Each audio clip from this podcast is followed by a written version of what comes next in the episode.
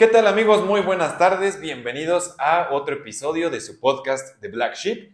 Eh, mi nombre es Ricardo Moreno y pues estoy aquí como cada capítulo con mi hermano Sergio. Sergio, ¿cómo estás? ¿Qué tal amigos? Eh, Súper bien, la verdad es de que hoy es un día muy especial, aparte de que vamos a hacer una película que tiene los 25 años de aniversario, que es Titanic. Hacemos el análisis de una de las películas más taquilleras, más nominadas al Oscar, pero también... De hecho, del, creo que fue, eh, si no está mal mi informa mis datos, si tienen otros datos, me dicen, por favor. Trajimos hoy a AMLO de invitado, porque él tiene otros datos.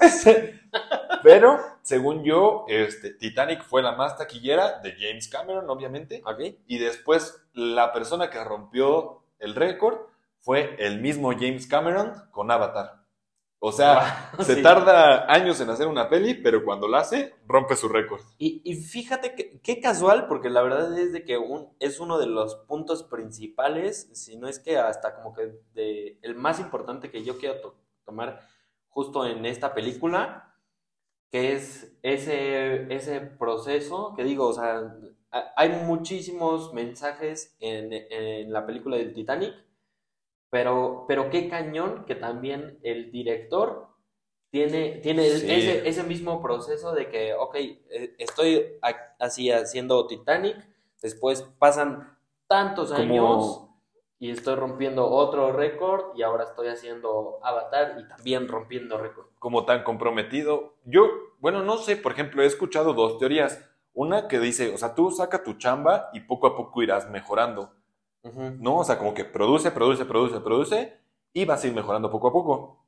Pero aquí James Cameron como que nos da otra técnica, o sea, él no es de producir en masa, o sea, es de producir poquito, pero de una gran calidad, ¿no? O al menos películas muy, muy, muy comerciales, pero no, también de gran calidad. Y sobre todo, yo creo que podemos abarcarlo con... Les algunos datos curiosos, quisimos investigar un poquito más, sobre todo porque es una peli que pues ya muchos la conocemos, ¿no? Nos sabemos perfectamente la historia, la hemos visto varias veces, pero a lo mejor no se saben estos datos curiosos. Entonces, justo, este, pues a ver, dale mi buen. Va. Yo voy a leer lo de, porque sobre todo ya sabemos que el tema de personajes no se me da mucho, no me los grabo, puedo saber los nombres a detalle qué es lo que están haciendo, pero el nombre. Entonces, eh, Gloria Stewart, que de hecho es la que hace eh, el papel de Rose, pero en... ¿De viejita? Eh, de viejita, exacto. Tiene el récord de la mujer de, más edad nominada al Oscar como actriz de reparto. Y hasta la fecha, ¿no? O sea, ¿quién lo quería 25 años después y sigue teniendo ese récord? O sea, está padre que también a esa edad puedas seguir dedicándote a lo que te gusta y pues seguir siendo una persona productiva, ¿no? O sea, no sé ustedes amigos hasta qué edad se vean trabajando, no sé tú Sergio hasta qué edad te ves trabajando, pero yo creo que si amas algo tanto como a lo mejor los actores llegan a amar su carrera, pues igual hasta los 85, 90 si puedes seguirle, pues le sigues. Está padre ese dato. Sí, yo creo que yo ya me retiro el próximo año. ya me quiero jubilar. Este, a nuestras esposas espero que escuchen esto para que le trabajen muy duro. Eh, dato número dos. La pareja de ancianos que se abraza en la cama mientras el agua inunda la habitación eran los dueños de los grandes almacenes Macy's de Nueva York. Ok. Aquí también eh, el matrimonio formado por Ida e Isidore Strauss. Eh, a ella le ofrecieron un sitio en el bote salvavidas. Sin embargo, ella no lo quiso tomar y, o sea, como que su declaración ante eso fue, como hemos vivido juntos, así moriremos juntos. Y por eso es justo esa, esa toma. Está cañón, ¿no? Es como un bonito homenaje a esta, a esta pareja que dice, pues la ah, neta... Aparte una pareja súper exitosa. Sí, claro, o sea, súper exitosa, pero a final de cuentas, a lo mejor ella pudo haber dicho, pues va, o sea, yo me voy, me regreso, voy a seguir teniendo una vida súper exitosa, llena de dinero, de todos mis lujos, lo que yo quiera, y pues, Pero no, dice. De algún modo quiero. Sin mi señor. Rendir homenaje a toda la trayectoria que hemos hecho y no voy. O sea, hasta se me hace como un poder de negociación muy cañón. que pueda decir, no, no, no, no, a mí no me pongan en ese bote, Sí. a mí me van a hacer una escena especial.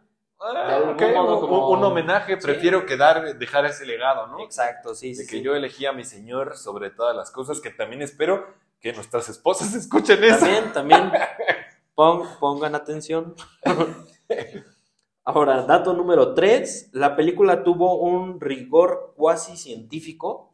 Las escenas que transcurrían en 1912 duraban exactamente 2 horas y, cu- y 40 minutos, Ok.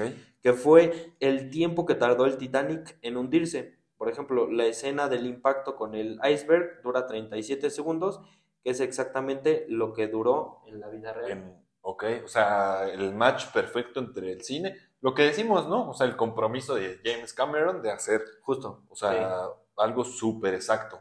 Y, aparte son como de esos detalles que se me hacen tan, o sea, tan, tan poco visuales, Sí. pero que llevan el, el trasfondo y que yo creo que también por eso es de que Titanic es una película que hasta la fecha es la película que es, o sea, es Claro. Todo mundo conoce Titanic, justo por, por, por ese Por eso. tipo de pequeños detalles. Sí, por ejemplo, a lo mejor nosotros, digo, yo me vengo enterando de esos, de esos detalles, pero en el inconsciente hace que disfrutes la peli, o sea, como que lo hace literal tan real que dices, wow, qué buena, buena representación de lo que fue en ese momento. Cañón. Y ya una vez como que ya sabiéndolos, Dices, la neta tiene te, sentido. te conecta un poquito más. Sí.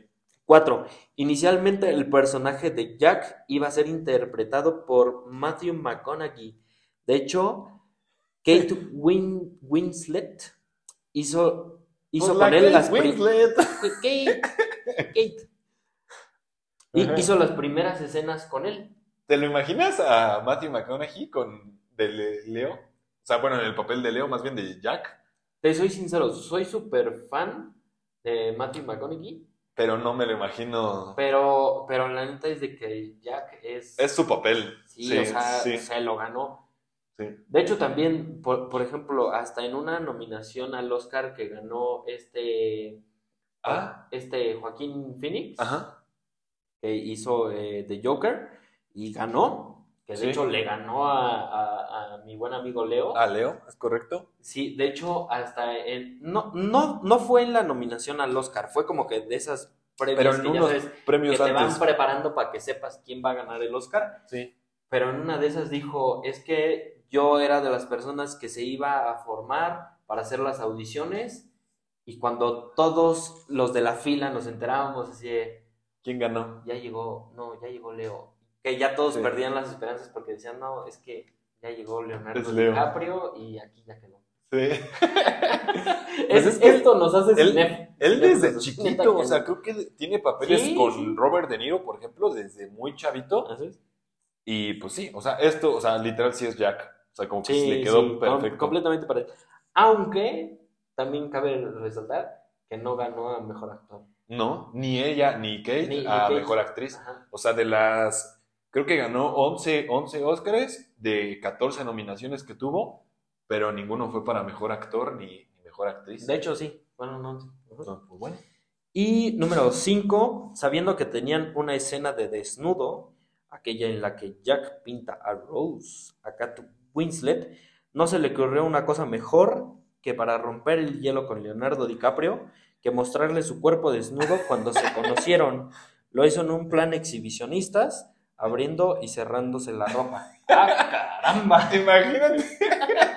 Imagínate Y la neta es que son fuentes fidedignas. que llegaran y que dijeran así, bueno, pues los presento, van a ser trabajar, compañeros de trabajo y ya. ¡Tran! La neta, o sea.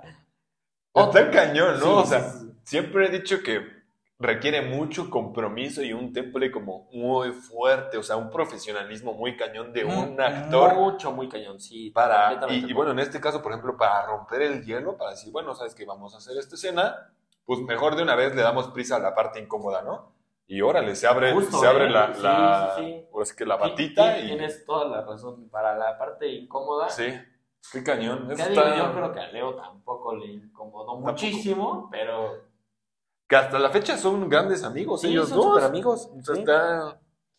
Que también, dentro de otros datos curiosos, Leonardo DiCaprio, todas sus novias no tienen arriba de 25 años. Es correcto. cuando cumplen 25 años, yo creo que... Misteriosamente cortan. o sea, yo creo que mi carnal es de una secta así muy misteriosa que cuando cumplen 25 las corta. Sí está raro, ¿eh? O sea, está... Nada más porque ya son mayores de edad, porque si no sería muy, mucho más ah, creepy. sí, sí, sí, E ilegal, obviamente. Obviamente. Pero, pero sí está raro, o sea, no sé, pues le gustan chavitas, literal. Sí, O sea, ya, ya está grandecito, ya tiene sus cincuenta y tantos, creo. Ajá, Y, o sea, y cu- cumplen 25 y es así, ¿no? Sí. Está raro, ya está muy madura Ya para salió ya. una arruga. Sí, o sea, Sí. no, ya pensó en matrimonio, ya va ahí. Sí, O sea, datos curiosos, ¿no? Bueno, exacto. Más que nada. sí, sobre todo de nuestro amigo Leo.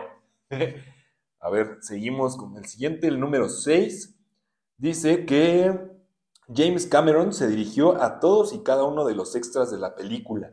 Fueron alrededor de 150 extras y a todos se dirigió, a, o sea, a ellos para decirles a quién interpretaban, darles el nombre de pila y explicarles la historia personal de cada uno de los extras. O sea, no eran el típico de, ay, conseguí un papel en la película, voy a ser el extra número 27. No, aquí eras fulanito y tenías una historia. Así salieras dos segundos en la película, tenías tu historia.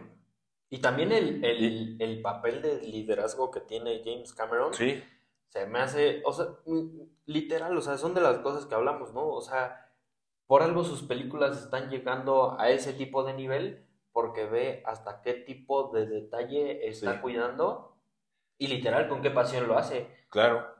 O sea, no, no me dirijo a ti nada más para, ah, hola, ¿qué tal? Mucho gusto. Me dirijo a ti para decirte, oye, ¿sabes qué? Tus funciones son estas, tú tienes esta historia. Y a lo mejor eso podría ayudar a muchas personas que dirigen una empresa que luego pierden cierto contacto con los operativos, por ejemplo, ¿no? Justo, completamente. Va el número 7. Dice que James Cameron ha reconocido hace poco en una entrevista, uff, esta es de las controversias más grandes del cine. Del cine, sí.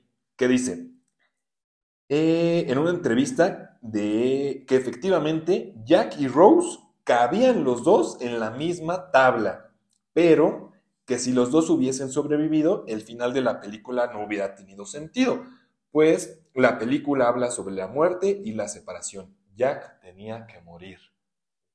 O sea, nuestro amigo Jack sí cabía, amigos, ya está resuelto ese.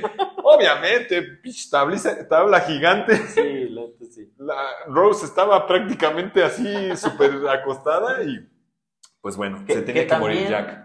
Eh, hay una entrevista que le hacen a. Estaba de hecho Brad Pitt y estaba Leonardo DiCaprio, que también son buenos amigos, Y Margot Robbie. y Margot Robbie. Justo, justo esa entrevista. y que le preguntan a, a- a Leo, le dicen, oye, o sea, de las escenas, o sea, justo más controversiales de toda la historia del cine, es de que tú sí po- podías Sí, entrar cabías. en, en- en- en la puerta, ¿no? Ajá. Y él dice, no comments, no comments. Sí. Porque obviamente sabía O sea, no me quiero cuál meter en era pedos. el, el trasfondo, claro. Correcto. Luego, el número 8, dice la famosa frase de Jack, soy el rey del mundo, que es cuando se para como que este, hasta enfrente del barco. Fue una improvisación de Leonardo DiCaprio. A la hora de rodar, no figuraba en el, en el guion. Pero, bueno, está bien. Ha de ser parte de, pues sí, la libertad que se le da a los actores. a los ¿no? También. actores, pero fíjate que también esa es una parte muy característica de, de Leonardo DiCaprio. La neta es que yo soy muy fan de, de Ya su, de su vimos, trabajo. cabrón. No me sorprendería ver uno que otro póster en tu habitación. de cuando tenía 20 años. en el techo. No, pero eh, justo, o sea, sí, sí es algo muy característico de, de su papel como actor, porque de hecho en la película de, de, de Django, también Ah, ajá. en esa película, no sé si recuerdes, hay una escena en la sé. que en la que suelta así como que un trancazo a la mesa y justo cuando se cuando pega en la mesa Sí, lo vi. rompe una, una copa corta. de vidrio y se corta. Y justo, o sea, esa escena tampoco estaba cero planeada. Y, o sea, y él, o sea, hasta como que empieza, pues sí, o sea, hace el papel junto con la Sí. sangre que tenía en el momento.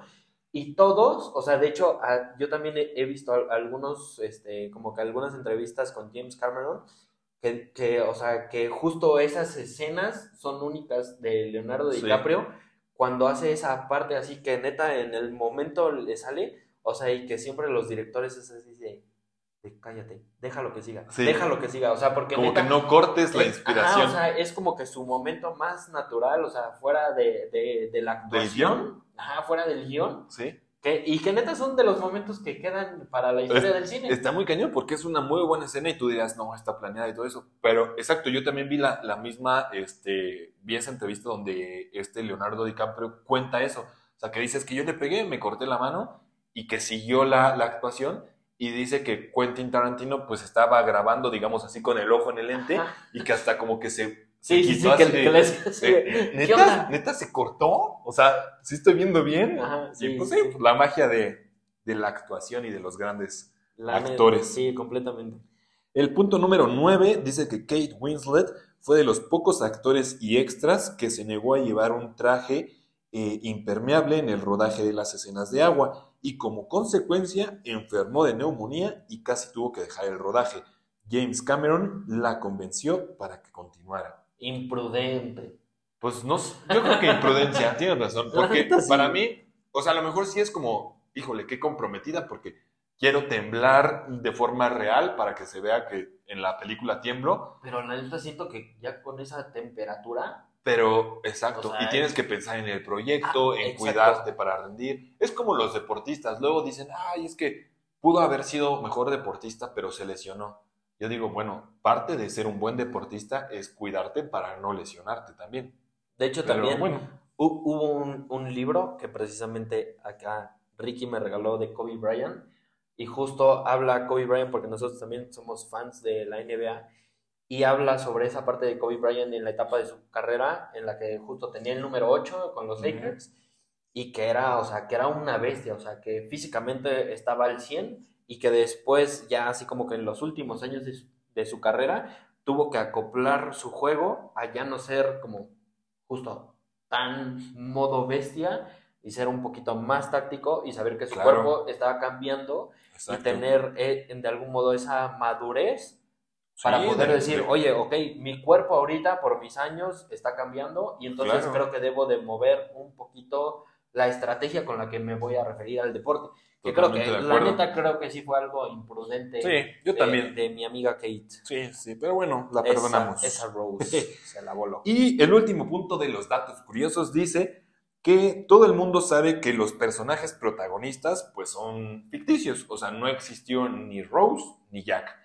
Pero James Cameron cuando termina de escribir el guion se entera que hubo un, eh, no, no Jack Dawson, sino un J. Dawson. Y después investigaron y resulta que es un Joseph Dawson, que este, era una persona de Canadá, de hecho está eh, enterrado en Canadá y fue una de las personas que murieron en el Titanic, o sea, falleció en el Titanic, se recuperaron sus restos y su tumba está en Canadá. Obviamente, pues aquí ya la cultura popular se hizo el romanticismo, etcétera, y a la fecha es un lugar muy turístico. Por eso, porque todos dicen, no, pues es que es Jack Dawson del Titanic. Y, Sí, este, claro, y pues bueno, ganó ahí la, la cultura. Eh, Es como, por ejemplo, y digo, no- nos vamos también a, a salir un poquito de contexto, pero la neta es parte hasta de, de cultura general y, y de que también nosotros amamos viajar y de que si hablamos con alguien siempre los vamos a incitar también a, a- a viajar y hacer un viaje en el que neta se encuentren a ustedes mismos. Ay, sí, qué padrísimo. ¡Qué padrísimo! Pero eh, también hubo una ocasión en la que Ricardo y yo tuvimos la oportunidad de, de viajar a, eh, recuérdame, la tierra de la escritora de Harry Potter, Ah, Edimburgo. Edimburgo, justo. Viajamos a Edimburgo. Edimburgo también es una ciudad en la que se cuentan muchísimas leyendas también como de, de fantasmas. Y fuimos a visitar uno de los panteones que también como que son de los más turísticos. Ajá. Justo porque dicen que J.K. Rowling se inspiró un poco en, como en ese panteón, en los nombres, para poder poner esos nombres de, los pan- de, de las personas que estaban ahí en el panteón, Exacto. inspirarlos en Harry Potter. Y Exacto. entonces ahí te encuentras a Dumbledore, Fulanita McGonagall. McGonagall, exacto. Sí. Y, Está son cool. partes ahorita turísticas de, de Sí. Edimburgo. De hecho, muchos de los tours te llevan a esos pues como spots, porque bueno, es curioso y es pues padre como turista. La te neta, sacas la foto ahí en eh, a veces fulanita es, McGonagall. es parte ¿no? del morbo turístico. Sí, exacto. Sí, esto- Miren, Aquí en la tumba de la profesora. totalmente de acuerdo. Ay, sonó bien. bien De la profesora McGonagall. Pero bueno, amigos, esos fueron los este, 10 puntos o 10 datos eh, curiosos que quisimos traerles también para saber un poquito más de la película del Titanic. Y ahora ya pasando un poquito más al, al análisis, eh, yo creo que una de las escenas más, eh, pues, icónicas o que más, incluso veo que hay más videos en, en, en TikTok, en YouTube, es sobre la escena eh, de la cena en la que Jack está ahí conviviendo por primera vez con los de primera clase. Y creo que una de las frases más bonitas, eh, la partí en dos, pero la, la primera parte es que dice, hago que valga cada día. Y aquí yo dije, a ver, por ejemplo, ¿cómo logras que valga cada día? No, pues es que ya nos ¿Por vamos qué? a poner muy... Porque mira, en realidad yo, yo me quedé pensando, o sea, estaba escribiendo como que esta reflexión para el capítulo. Y dije, ok, hago que valga cada día. Pero dije, puede llegar a ser hasta cierto punto un poco difícil, porque hay veces que nos vemos atrapados en esta rutina de todos los días, de, Y hay días buenos, de- días ajá, de- y que de trabajo, y, y no todos los días los puedes terminar como que, ay, sí, excelente, hoy fue un día increíble y qué padrísimo toda la vida. O sea, hay días que te bajoneas, como dices, ¿no? O sea, días muy buenos, días que a lo mejor dices, "Eh, hoy fue un día X, o sea, no pasa nada, ¿no? Pero como que dije, de aquí lo que podemos sacar es, o tratar de tener dos cosas. La primera es asombrarte. O sea, tratar de asombrarnos con las cosas que a lo mejor son más sencillas, porque luego damos todo por hecho. Tu capacidad de asombro. ¿no? Justo. Exacto. Como que a lo mejor sales de viaje y, ay, sí, no, es que qué bonito cielo, qué bonito atardecer.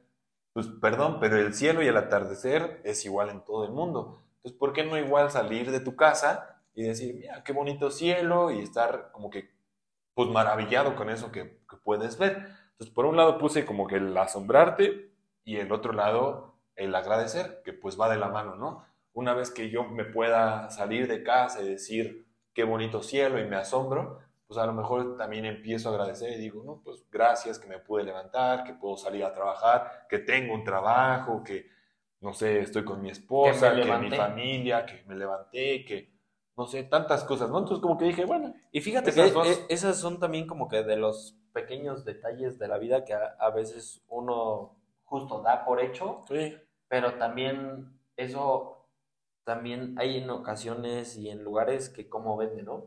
O sea, hay, ¿cómo venden? Sí, exacto. O sea, hay ciertos lugares turísticos que te venden como el atardecer más bello del mundo. Y la verdad es de que sí vas y los atardeceres están de poca madre. O sea, porque sí. Pero dices, no manches. Dices, no, O sea, y yo, y yo en mi pinche azotea ahí. O sea, o sea, tuve que viajar, o sea, miles de kilómetros para poder llegar y ver el Ajá. atardecer y la fregada, o sea, y Bueno, continuar con mi recorrido. ajá. Y sí, o sea, y sí, claro, o sea, eh, eh, es- está padrísimo ver el atardecer en el océano y dices, wow, qué padre. Y en Grecia, uno que se da esos lujos, ¿no? Pero Ajá. también la neta es de que, o sea, estés en la ciudad en la que estés, tienes el mismo atardecer. es el mismo sol, o sea, es el mismo sol. Claro, claro. Y, y de que, o sea, si te pones un momento literal, nada más a sentirlo, a verlo, también está padrísimo. Ahora, si, si te vas un poco a lo mejor más profundo en la conversación y en el tratar de agradecer, dices, brother, puedo ver. Claro. O sea, sí, sí, sí. Ya empezando de ahí, o sea, puedo darme el lujo de, aunque sea en mi casa, aunque sea en la azotea, al lado de el tinaco, pero, pero puedo, puedo ver, o sea, puedo ver ese atardecer bonito, ¿no? O sea, Sí. si te vas ya a agradecer algo más básico y esencial, que aunque es básico y esencial, pues no es de obligatorio, o sea, no todas las personas lo tienen. Sí, Entonces, si lo tenemos, pues sí hay que, hay que agradecerlo. justo. Otra parte que a mí me parece esencial de la escena, de, de la cena, que de algún modo es como que la cena de agradecimiento a, a Jack por haber salvado a, a Rose. Justo esa, esa escena eh, a mí lo que más me deja también es la parte de la educación. Y de que, sobre todo por la parte, digámoslo así, de la suegra de Jack, que en ese momento todavía no era su, su suegra. Pero, pero, pero sí la parte de que, oye, o sea, estamos en el mismo barco y de que una, por educación, por humildad, estés donde estés, estés con la persona con la que estés, trátala como a ti mismo, como te gustaría que a ti mismo te, estén tratando, ¿no? Sí. Yo, por ejemplo, me, quedo, me quedé reflexionando en, en esa señora que justo estaba pasando por una crisis económica, que quería que la salvaran, que por eso estaba obligando a su hija que a, que, a que se casara con, con Cal. Con Cal. Y o, sea, y, y, es esa parte en la que dices, no juegues, o sea, tú ahorita estás viendo por tus intereses tal vez económicos, que tampoco estoy peleado con eso, para nada estoy peleado con, con intereses económicos, pero sobre todo es la parte de la educación y de la humildad, que hasta si dijeras, neta, si esa señora se hubiera estado muriendo al final de la película, ¿sabes si Jack no lo hubiera salvado? Sí, Claro que lo hubiera salvado. Hubiera echado una Jack salvó a inocentes que ni siquiera conocía. Sí. Y la neta es de que, si, imagínate, si esa señora hubiera tenido un 10% de probabilidad de vivir, la verdad es de que Jack nada más, y, digo, la neta es de que hasta conociendo a Leo, conociendo a Jack y todo, la historia, la verdad es de que hasta, o sea, hasta haciendo mal plan la hubiera salvado, porque Jack no tenía ese interés de por medio para poder salvar a alguien. Ella, en cambio, o sea, quiso comprar, o sea, de inmediato, así como que su boleto en, en, el, en el botecito de regreso y listo, ¿no? Ajá. Pero la verdad, esa, esa parte de la educación y de la humildad de sentarte con quien sea, ya sea que te sientes en la mesa más elegante o en la más humilde o que ni siquiera haya mesa, que tengas esa humildad de, de, de, de sentarte, de compartir, porque estoy seguro que también la otra parte te puede sumar muchísimo a ti. Totalmente de acuerdo. Y hasta parece que ahora sí nos pusimos de acuerdo en el orden del guion, porque me lo anoté así como que el siguiente punto iba a tocar ese. Entonces Ricky se nos quedó en blanco. Entonces dije, oh, pues bueno, este estuvo bien a gusto esta participación. Ahora, justo, justo también tomando el, digo, porque ya está en blanco esta carnal. no, sí, lo, lo, tengo aquí, lo tengo aquí. ah, bueno, entonces dale. O sea, más bien era para estar totalmente de acuerdo, porque dije, me voy a anotar el, tengo todo lo que necesito. Ya ves que dice, tengo todo lo que necesito aquí, tengo este, aire en mis pulmones, hojas de papel, y ahí saqué también esa parte. Dije, ok, estoy de acuerdo en trabajar lo, económico, no está mal, pero dije, primero es llenar pues todo tu, tu interior y justo escribí esa, esa frase, somos valiosos por lo que somos, no por lo que tenemos que es algo pues bien sencillo, como dices tú, o sea, yo puedo ir y trabajar y tratar de tener dinero y todo, y está bien, o sea, eso no está peleado con ser amable, al contrario, yo creo que ser amable también te lleva a que, por ejemplo, más personas quieran hacer negocios contigo porque saben que te lleva a un siguiente nivel, claro. O sea, dicen, no, o sea, este brother no solo lo quiero para, para echarme una carnita asada porque es bien amable, también puedo hacer negocios con él porque sé que es muy eh, respetuoso, honorable, eh, no me va a robar, etcétera, etcétera, ¿no? Entonces, justo saqué también eh, y eso. Justo retomando eso que dices, o sea, de yo no quiero este brother nada más por la carnita asada y demás. Hace algunos meses estuve leyendo un libro que es un libro de ventas y se llama este, Véndele a la mente, no a la gente, como de neuromarketing. Pero justo este libro habla sobre algo que también es muy, muy ético, que también es de que a veces la gente te recomienda no hacer negocios con tus amigos o con tus familiares y se y, o sea, y el, autor así como lo, cita, ¿no? O sea, es, es como el concepto. De, o sea, perdón si tú tienes ese concepto, pero si, si de verdad lo estás aplicando es porque tú no sabes hacer negocios. Porque si supieras hacer negocios correctos, éticos, o sea, al, al 100 y transparentes, entonces no tendrías por qué estar opinando eso. Al contrario, dirías, yo tengo toda la confianza de poder hacer negocios con quien sea. Claro.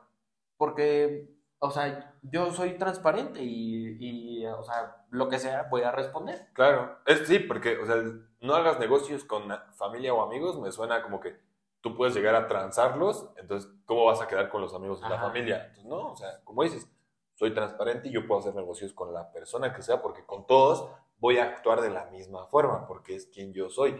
Y, por ejemplo, en esa escena o en toda la película puedes ver a personas eh, con mucho dinero, muchos recursos, pero muchas carencias a nivel personal.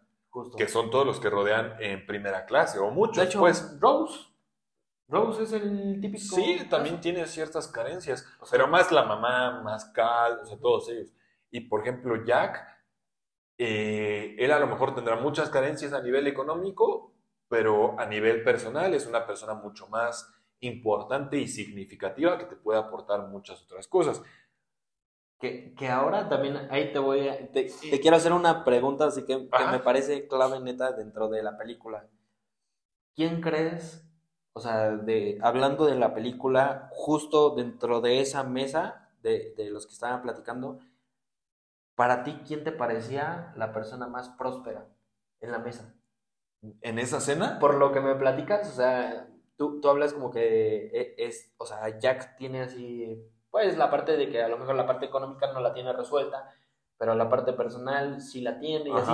Pero ¿sabes qué? Yo neta me quedé muy clavado con... Yo creo que Molly. Completamente. sí, o sea, 100%. Molly es un personaje pequeñito, pero dije, pero ella es, pero te pasa, es buena gente, es amable, ayudó a Jack, se salvó, tiene dinero. Justo, este, justo. O sea, dije, está bien. Ahora. Y aparte, compartida compartida. O sea, porque compartía el tiempo. Chismosa, le gustaba el chismito. Sí, pero digamos como que lo sano. le gustaba como que echarse uno que otro chiste, o sea, se veía que disfrutaba la vida. A Jack le presta el traje de su hijo sin ningún interés. A lo mejor se llevaba el traje, no sé, Hugo Boss de esa época y decía, échatelo, o sea, pues para que impresiones aquí en la mesa. Yo creo que hasta le dio risa, así de, ah, este chamaco no se va a ir a vestido así, lo voy a ayudar. De hecho, o sea, como que sí le da cierta gracia, así, sí. hijo, no traes nada, vente. Ese, ese, sí, como que picardía del sí, O sea, porque yo, neta sí lo vi, como que dije, ah, la verdad a mí algo que me llama mucho la atención en, ese tema, o sea, fue el tema de prosperidad. Porque yo dije, ok, unos pueden ser ricos, Jack puede estar resuelto personalmente, otros pueden tener la vida eh, económicamente, o sea, totalmente resuelta, otros pueden tener muchísimo poder, pero la neta es de que Molly, eh, y unos se murieron. Sí. Y dije, pero la neta es de que Molly tenía todo. Molly fue la fregona de la... Molly tenía dinero, lo podía compartir con los demás, le gustaba estar con los demás, personalmente se veía resuelta porque aparte habla de que tenía su esposo que no se sabe nada del esposo y a lo mejor no, bueno, pero da como que, o sea, la vista de que igual y era este, viuda. Tal vez. Y, y también igual ir resolviendo sus, este, una, una pérdida de, de alguien. Sí, y aparte sobrevive. Bueno, tenía un hijo porque pues le presta el... Bueno, tenía el hijo, ajá. Sí, sí, sobrevive, claro. Ahí, por ejemplo, yo también, eh, cuando veo esas personas también que dicen, no, es que el dinero te cambia y como que están peleadas con el dinero, digo, no, no, ni un extremo ni el, ni el ah, otro, ¿no? O sea, si algo nosotros creo que estamos de acuerdo y podemos decirlo aquí al público que nos, que nos escucha, que nos ve, es la amabilidad no está peleada con ganar dinero. Nada, para nada, cero. O sea, tú puedes ser amable y échale ganas a, a ser lo mejor o la mejor versión que tú puedas de forma interna y después sal y ponte a trabajar. Y, también, o sea, eh, a mí la verdad es de que ese argumento del dinero te cambia, se me hace hasta un poco tonto, porque la verdad es de que las circunstancias te van cambiando. O sea, sorry, pero, pero Jack, al ser de, un nivel socioeconómico un poco bajo o, bajo, pues la verdad a lo mejor no tenía la posibilidad de estar ayudando a los demás. O sea, sí, claro. Jack no se podía sentar en esa mesa de inicio y Jack no le podía prestar, o sea, un traje a alguien más porque era el único que llevaba puesto. Claro. En cambio, Molly, o sea, Molly, Molly tenía ese aspecto de que, ok, a mí el dinero a lo mejor sí me ha cambiado, pero me ha cambiado de algún modo para bien. pero lo estoy ocupando para ser también compartida con los demás. Claro. No como el Cal. Exacto. Que Cal sí así, ah, sí, salvaste a mi prometida, ten 10 dólares. Ah, horrible. Eso es nada más como para demostrar mi superioridad. Exacto, sí, o sea, e, eso no es ser próspero, la neta. Exacto, totalmente de acuerdo. Ahora, yo creo que es más fácil, mm, bueno, no sé, fácil no. Yo creo que es más probable que una persona como Jack se haga de dinero a que una persona como Cal, por ejemplo, se haga buena persona o se haga amable. Ah, es, un dilema. No sé. ¿eh? siento que es, es, más fácil ganar lo superficial que convertirte de forma interna. Tal vez.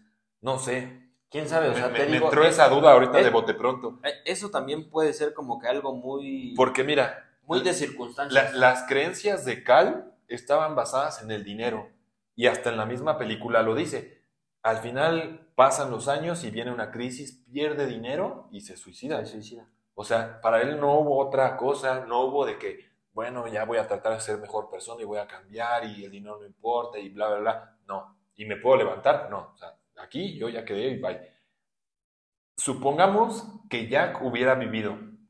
Yo creo que Jack igual y se hubiera puesto a trabajar con la ayuda de Rose, igual y hubieran quedado un patrimonio, no a lo mejor rico, millonarios, pero yo creo que un patrimonio decente, este, vivir tranquilos, cómodos, y si en algún momento hubieran perdido otra vez el dinero, hubieran estado bien y se hubieran podido levantar.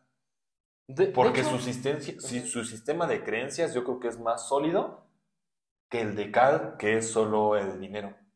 De hecho, eh, también en, en, algún momento supe sobre, sobre una empresa, que digo, igual y hay varias que, que lo aplican, ¿no? que, justo cuando van a subir a alguien de un puesto, por ejemplo, gerencial a directivo, se cercioran de qué tantas malas decisiones han tomado. Y como que dices, no manches, está, eso está loco, o sea, e, es, como que totalmente opuesto. Ajá. Pero, pero la cosa es sobre el aprendizaje que han tomado a través de esas malas decisiones. O sea, si dicen, ok, a ver, una cosa también es muy distinta, así, creo ha que tomado 10 malas decisiones. Creo que ese es de Tesla, de Elon Musk. La neta no estoy completamente seguro. Creo, ahorita lo platico, a ver, vas. Ahí lo ponemos en los comentarios. pero, o sea, una cosa muy diferente es, ok, has llevado 10 malas eh, decisiones y la neta es de que ni siquiera quisiste aprender de ellas. A la otra es, has tenido 10 malas decisiones que han llevado a pérdidas económicas muy grandes pero la neta, has aprendido y de eso has saltado a este otro nivel en el cual ya no te va a permitir otra vez tomar mal esas, esas, decisiones. Creo que sí fue Elon Musk el que dijo, porque le preguntaron, oye, ¿tú cómo, este, con base en qué contratas a tus empleados? Y dijo, fácil, yo les pregunto eh, que me digan eh, dos o tres eventos difíciles en su vida y cómo los han superado. Y él dijo, las personas que han superado esos momentos te saben decir exactamente y muy detallado cómo lo superaron, qué les funcionó y cómo, cómo avanzaron, pues. Dice, pero las personas que te empiezan a dar vueltas con choro y eso, es porque igual y ni siquiera superaron ese, ese evento. Y bueno, puede ser. Eh, otra cosa que también me, me gustó, y, y, esto lo vi como algo curioso, súper simple en la peli, que es una pequeñita escena, cuando le enseña a, escupir.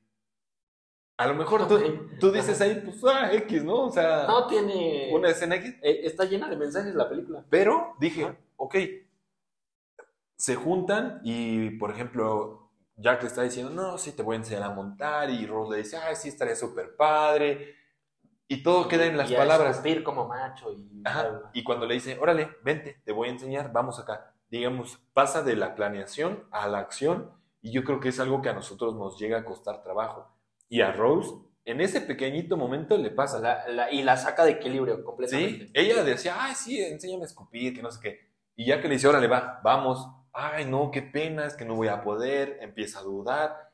Y si lo pasas a un escenario de un problema grande o de nuestras vidas, etcétera, yo creo que muchas veces planeamos cosas y no las llevamos a veces a la acción porque, híjole, no, es que qué va a decir la gente, qué van a decir mis papás, qué va a decir mi pareja y qué tal que no soy bueno y qué tal que no resulta y empiezas a dudar, te da miedo. Pero eso me gustó de Jack, es, fue como, vamos, o sea, obviamente no espero que a la primera te salga el escupitajo bien lejos, pero vamos poquito a poco y vas aprendiendo. Y lo saqué como que de, esa pequeñita escena. De, hecho, justo, eh, o sea, y, la verdad es de que ya para terminar, e, ese es así como que mi punto también, eh, lo que te decía a un inicio, ¿no? Lo que, lo que veo cómo va acorde el director a la película. O sea, conforme a la planeación, al cuidado de, de cada detalle, de cosas que ahorita nosotros ya podemos leer en internet, pero que en su momento no se supo más que ver la pantalla y asombrarte por la película.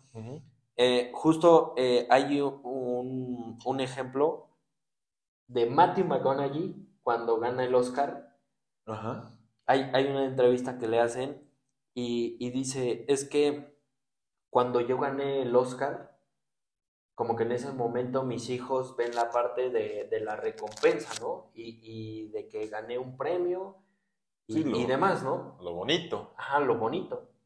Y, y, entonces él habla como esos pequeños pasos invisibles que, que, que, estás dando tú todos los días, pero que no se ven reflejados hasta que tienes, digamos, como el premio, ¿no? Y que entonces que, que sus hijos le, le preguntan, ¿no? Un poco sobre, pues, cómo fue el proceso y que que aparte tenía hijos pequeños, o sea, creo que el más chico de unos 6 años y el más grande de unos 12, y, le preguntan sobre el proceso y él les empieza a explicar. Le dice, oye, ¿te acuerdas cuando papá empezó a adelgazar muchísimo y de que ustedes se reían, de que mi cuello ya se veía como un cuello de viejito y demás, y de que yo todos los días salía cuando ustedes estaban dormidos y regresaba cuando pues prácticamente ya, ya cenar y así?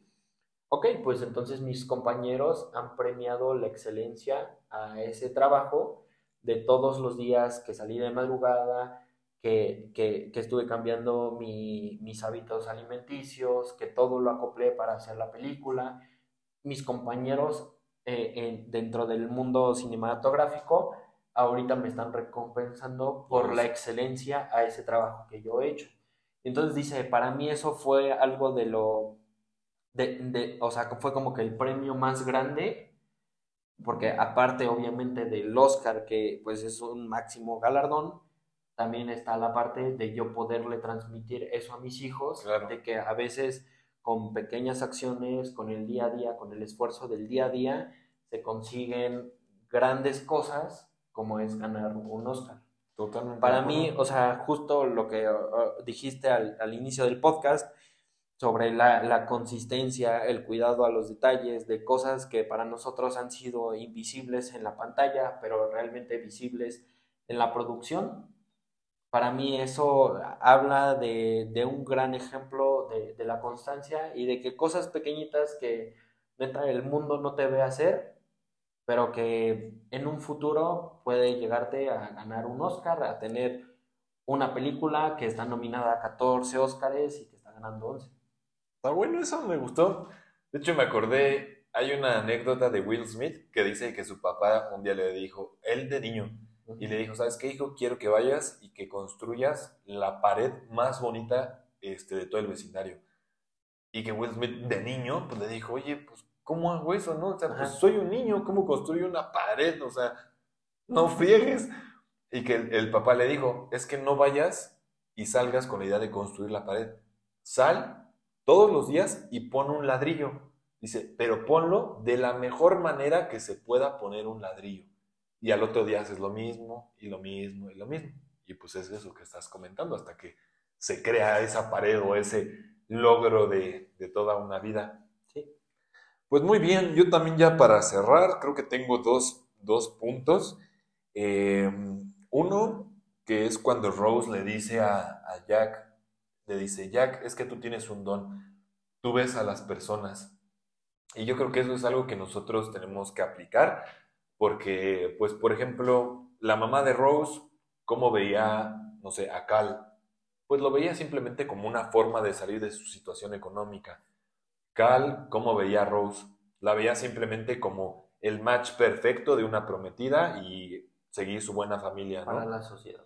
Entonces, Jack creo que veía en Rose más, eh, pues esta mujer con ganas de, de, ser libre, de ser independiente, muy noble, llena de sueños. Y yo creo que tenemos que aprender eso de ver un poquito más el interior de las, de las personas y, pues a lo mejor así podemos conectar un poquito más entre nosotros.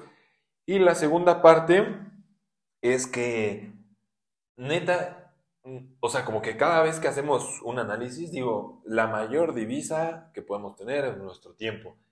Y con, con, con Jack Dawson, por ejemplo, dije, wow, o sea, a su corta edad tenía un montón de historias a lo mejor que contar. O sea, porque ya había viajado un buen, había hecho un montón de cosas.